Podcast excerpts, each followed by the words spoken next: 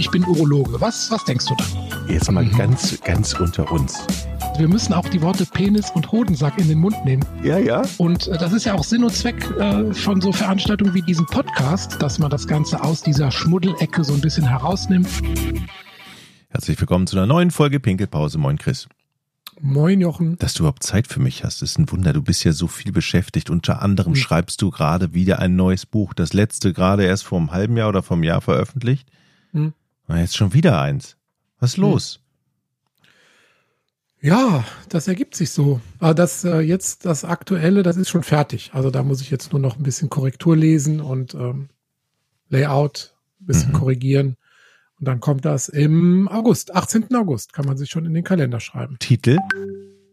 Ähm, keine Angst vom Urologen. Das ist im Prinzip eine Neuauflage, Überarbeitung meines allerersten Buches. Du hast ja, kannst dich vielleicht erinnern, mhm. wie ich damals zum Buchautor wurde, wie die Jungfrau zum Kinde nämlich. Äh, da mhm. hatte ich ja einfach so ein bisschen meine Erlebnisse aus der Praxis gesammelt und ein paar lustige Patientensprüche ähm, sortiert und zusammengefasst. Und das äh, war ja mein, mein erstes Werk. Und ähm, der Verlag bringt das jetzt sozusagen in seine Buchreihe mit ein. Und das haben wir dann nochmal ganz neu strukturiert und ähm, umgestellt. Alte Sprüche raus, neue Sprüche rein. Also es lohnt sich auf jeden Fall wieder da rein zu lesen und es äh, bringt den Leuten hoffentlich die Urologie wieder ein Stückchen näher, nimmt äh, Ängste und zeigt, dass das alles sehr menschlich ist und überhaupt gar nichts Schlimmes. Hm. Also 18. August wieder eine kleine Lektüre rund um die Urologie. Gibt es dann auch Lesungen dann? Machst du dann wieder eine Rundreise durch die Republik oder durch deine Region und sitzt dich dann in, in, in Cafés und in Bücherläden und in Urologiepraxen und ins Schwimmbad und keine Ahnung, wo du überall warst. Du, du lachst tatsächlich, aber zurzeit habe ich wieder echt viele Anfragen und ähm, ja. bin jetzt wieder auf so einer kleinen Lesereise, sowohl hier in der Region als auch so ein bisschen überregional. Ähm, mal gucken. Es ist natürlich schön, das macht mir immer viel Spaß, aber ist natürlich auch mit Aufwand verbunden. Ne? Immer unterwegs sein und ähm, ja, aber es ist äh, schön. Kommen tatsächlich solche Anfragen rein.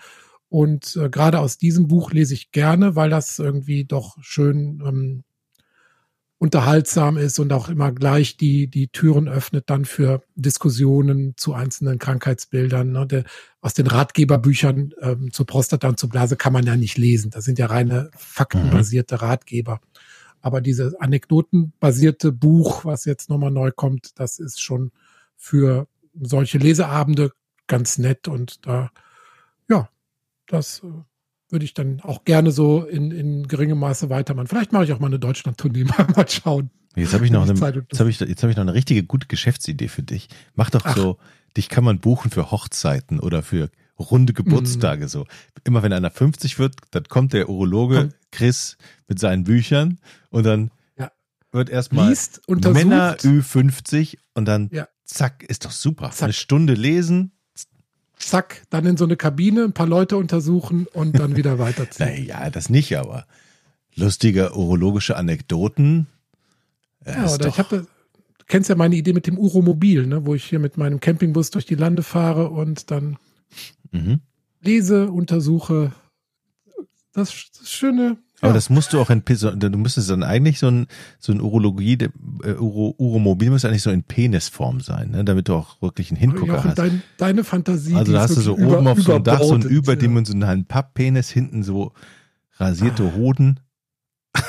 Es gibt ja, es gibt ja die begehbare Prostata, die könnte ich mir dann sozusagen als Anhänger hinten dran hängen. Ja, es gibt tatsächlich, es gibt tatsächlich eine Firma, die ich ja. glaube für Messen oder Ausstellungen wirklich so über, ja, ja. über, überdimensionale okay. Organe verleiht. Das heißt, man ja. kann sich dann eine Niere bestellen oder ein Herz oder eine Lunge mhm.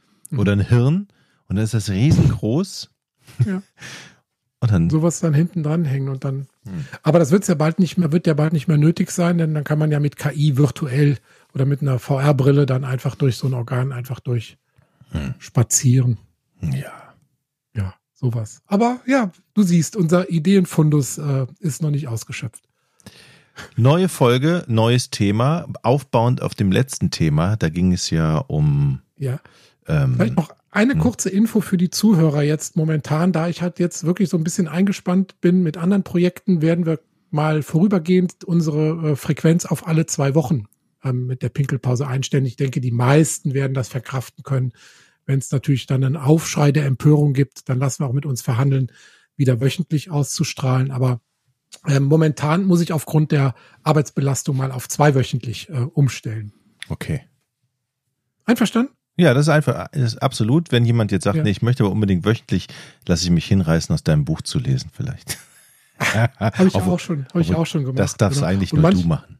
Und manche Pinkelpausen muss man ja auch so einlegen, also nicht geplant, sondern ja. ne, das ist, das ist ja im Wort inbegriffen, dass das nicht immer alles so ganz geplant ja. abläuft. Je älter man wird, desto seltener kann man Podcast machen. Und äh, häufiger muss man Pinkelpause einlegen. Ja. ja. So, heute geht es um das Präejakulat. Hm. Auch Lusttropfen genannt. Wir hatten es ganz kurz in der letzten Folge hm. mal angerissen, so als Seitenhieb. Ja. Heute hast du gesagt, da kann man auch eine ganze Folge zu machen, eine kurze. Ja, ähm. es ist vor allem mir aufgefallen oder so rückblickend ähm, fällt mir auf, dass viele junge Männer so fragen, ne, was das denn so ist. Und manche denken dann, also es gibt ja zwei große Dinge, die mit dem, äh, mit diesem sogenannten Lusttropfen verbunden sind. Das ist zum einen äh, die jungen Männer, die morgens äh, wach werden und dann irgendwie so ein Sekret oder sowas in der Unterhose feststellen und denken, sie haben eine Geschlechtskrankheit oder irgendwas Schlimmes und rennen damit zum Urologen. Und das andere große Bedenken ist ja, dass man bereits durch den Lusttropfen eine Schwangerschaft auslösen kann. Und vielleicht sollte man die beiden Aspekte mal so in den Vordergrund stellen heute bei der Folge. Und das betrifft meistens junge, junge, junge, äh, junge, äh, was, Entschuldigung, das betrifft meistens. Das betrifft meistens Männer. junge Männer, wollte ich sagen. Ah, jetzt haben wir es. Es betrifft alle Männer, aber mehr junge Männer, ne, weil die einfach von der, von der Menge dieses äh, Lusttropfens mehr produzieren. Aber fangen wir vielleicht mal vorne an. Also wenn wir vom Lusttropfen reden, im sogenannten, das ist medizinisch gesehen das Präejakulat. Das wird vorwiegend bei sexueller Erregung gebildet und zwar von Drüsen, die neben der Harnröhre liegen. Mhm. Im Beckenbodenbereich äh, sind äh, sogenannte Kaupersche Drüsen heißen die, also C-O-W-P-E-R geschrieben, Kauper. Ähm, auch Bulbo-Uretraldrüsen genannt. Bulbo ist der, der Ort, wo die sitzen. Das ist also im, im Beckenboden. Uretral ist die Harnröhre, also die neben der Harnröhre im Beckenboden gelegenen Drüsen. Die produzieren dauernd etwas Sekret, um die Harnröhre so durchzuspülen aber die produzieren bei sexueller Erregung mehr Sekret. Ne, das kann also zum einen sein, weil der Beckenboden sich anspannt und die dann sozusagen auspresst.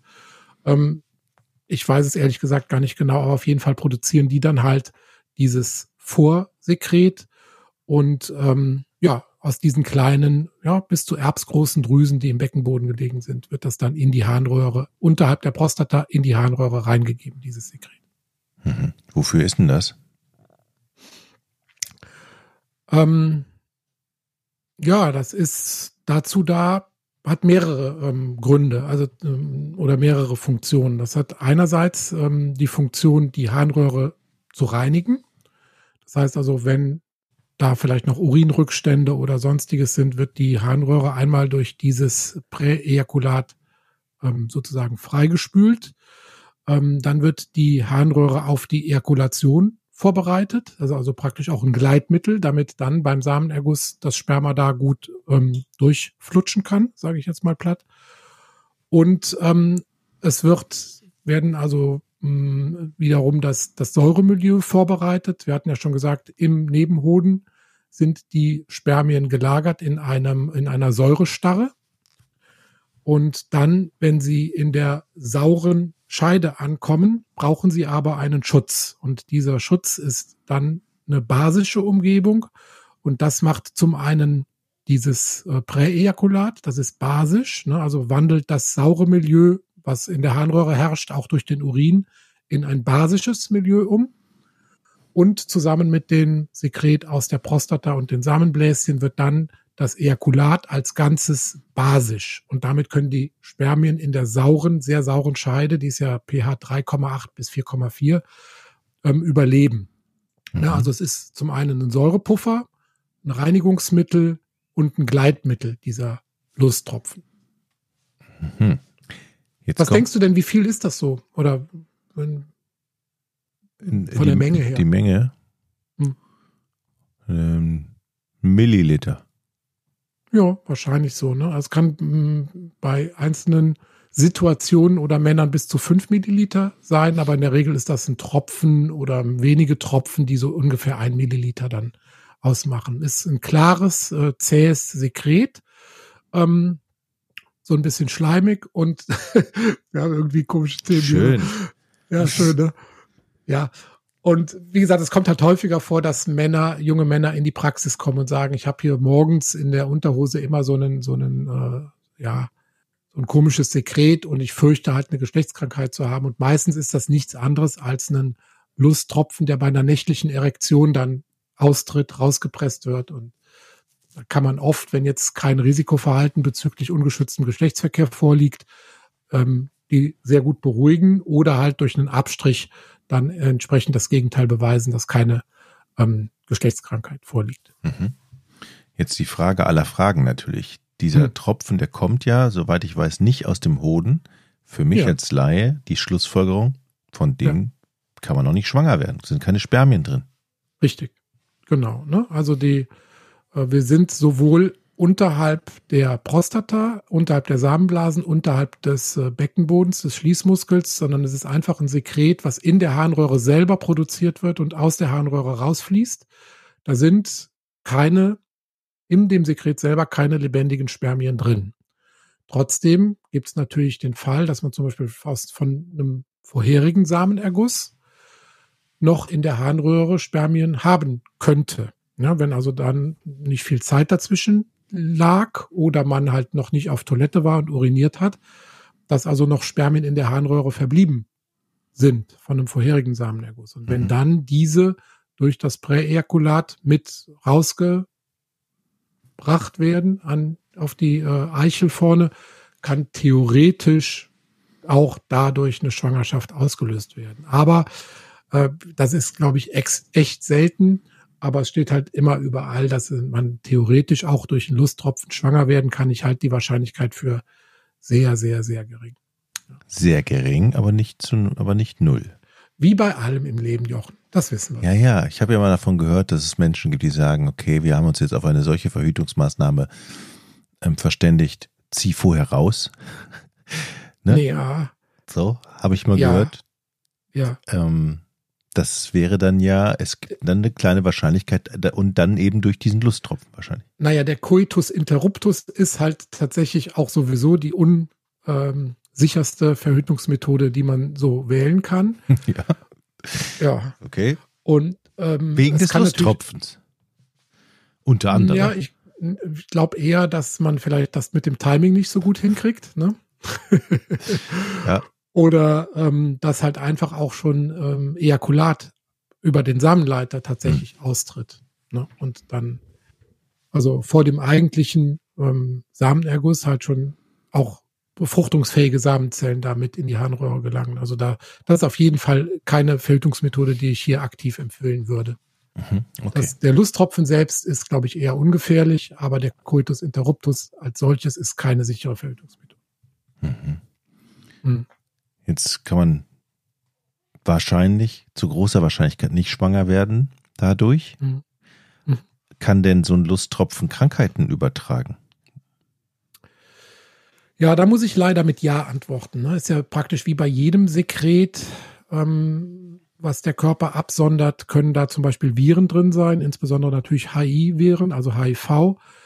Ähm, wenn man jetzt Oralverkehr zum Beispiel nimmt, da ist das eher unwahrscheinlich, dass eine ähm, HIV übertragen wird, weil im Mund die Schleimhaut, die ist ziemlich widerstandsfähig. Da dringen die Viren eher nicht ein. Aber alle anderen Schleimhäute im Genitalbereich, die sind äh, sehr vulnerabel, die sind dünn. Und da können auch Viren zum Beispiel aus der Drüse, also oder die sich äh, in, in dem äh, Präejakulat aufhalten, dann auch durchaus über die Vaginal- oder Analschleimhaut dann übertragen werden. Und deshalb kann man die Frage mit Ja beantworten. Also über den Lusttropfen können Geschlechtskrankheiten, insbesondere halt beim, ähm, beim Geschlechtsverkehr, also jetzt nicht Oralverkehr, ist eher unwahrscheinlich, aber beim Geschlechtsverkehr tatsächlich übertragen werden. Übrigens genauso wie bakterielle Entzündungen, also Tripper, Gonorrhoe, Chlamydien, Infektionen, Mykoplasmen können alle über den Lusttropfen auch übertragen werden. Also hier die Botschaft, lieber verhüten und schützen, Kondome mhm. nutzen. Okay, hätten wir das geklärt. Jetzt wissen mhm. viele Männer, wenn sie morgens mit einer etwas angefeuchteten Unterhose aufwachen. das war nur, das war, war nur, nur die Bulbouretraldrüse, die sich gemeldet hat. Genau, genau. Also da muss man jetzt auch, ähm, du sagst ja immer, lieber mal öfter zum Arzt gehen und checken bei fra großen Fragezeichen, aber in dem Fall ähm, mhm. alles gut, da muss man jetzt nicht zu dir kommen. Nee, das verstopft tatsächlich dann die Wartezimmer mit unnötigen Besuchen. Ähm, und äh, wir hatten auch schon häufiger gesagt, es gibt ja da auch heutzutage Möglichkeit, sich einfach über ein Online-Portal mal kurz beraten zu lassen. Diese äh, Sorgen kann man meistens relativ schnell ausräumen, auch über einen Podcast zum Beispiel. Okay. Haben wir es gemacht. Haben wir es gemacht. Chris, vielen Dank und bis zur nächsten Folge und viel Spaß noch beim ähm, Buch durchlesen und nach Fehlern gucken. Ne? Ja, Spaß ist ja relativ, aber danke. Tschüss. Ciao. Ich bin Urologe. Was, was denkst du da? Jetzt mal mhm. ganz, ganz unter uns. Wir müssen auch die Worte Penis und Hodensack in den Mund nehmen. Ja, ja. Und äh, das ist ja auch Sinn und Zweck äh, von so Veranstaltungen wie diesem Podcast, dass man das Ganze aus dieser Schmuddelecke so ein bisschen herausnimmt.